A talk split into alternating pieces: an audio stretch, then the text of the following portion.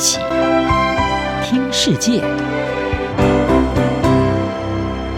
欢迎来到一起听世界，请听一下中央广播电台的国际专题报道。您现在收听的是解封后爆抢药潮，中国 Cover 药品短缺难寻解方。从去年十二月解除大部分的防疫限制措施之后，中国国内疫情猛烈爆发，医疗院所难以负荷，民众为了自保纷纷抢购药物，导致全国各地药局货架被抢购一空，人们甚至转至黑市购买走私药品。这场 COVID-19 药品短缺的危机，更因为中国政府与外国药厂在价格和技术授权上的角力而变得更加艰难。中国疫情快速恶化后，民众急需 COVID 药品，但难以在市场上买到。部分中国民众转向黑市购买。有报道指出，美国药厂辉瑞的口服病毒药贝拉维，在中国黑市的价格高达五万人民币。贝拉维目前的价格为一千八百九十元人民币。此外，香港海关最近也查获多起药品走私案件，嫌犯企图从印度与泰国。把贝拉维的仿制药走私进入香港，然后运往中国。这些现象反映出，在中国药品严重短缺下，民众转往非法管道寻求药物。中国大致选择使用本土药品来对抗疫情，但随着解封后疫情的快速恶化，中国被迫增加进口外国药品。日前已经有条件批准默沙东药厂治疗 COVID-19 的口服药。莫纳皮拉韦进口，辉瑞执行长博尔拉也证实出货数百万组的口服药贝拉维至中国。虽然中国官方媒体报道药品供应紧绷情况正在缓解，但美国有线电视新闻网 CNN 指出，就算情况属实，这些药品能否被分配到偏远地区，以及是否有足够的医疗资源来开出这些药品，仍存在问题。随着疫情正逐渐从大城市扩散到次级城市和农村，药品短缺将成为迫切的难题。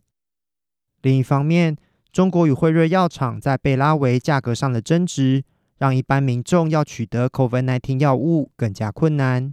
中国官方日前已确定，无法与辉瑞就贝拉维的价格达成协议，因为辉瑞的报价太高，因此无法将贝拉维纳入医保范围。不过，辉瑞执行长博尔拉反驳指出，对中国要求的价格已经比辉瑞向大多数中低收入国家的报价还要低。他甚至直言，中国是世界第二大经济体，支付的费用不应比萨尔瓦多这样的国家还要低。目前来看，贝拉维可能最终只能向中国的私人市场销售。尽管双方针对价格问题会继续谈判。但顾问公司西蒙固合的中国生命科学部门负责人布鲁斯刘向《金融时报》表示，双方不太可能达成共识。布鲁斯刘说，双方的协商差距太大。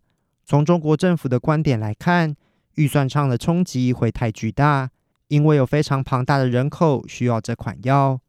而辉瑞则不希望因为对中国降价，损害到其全球定价的一致性。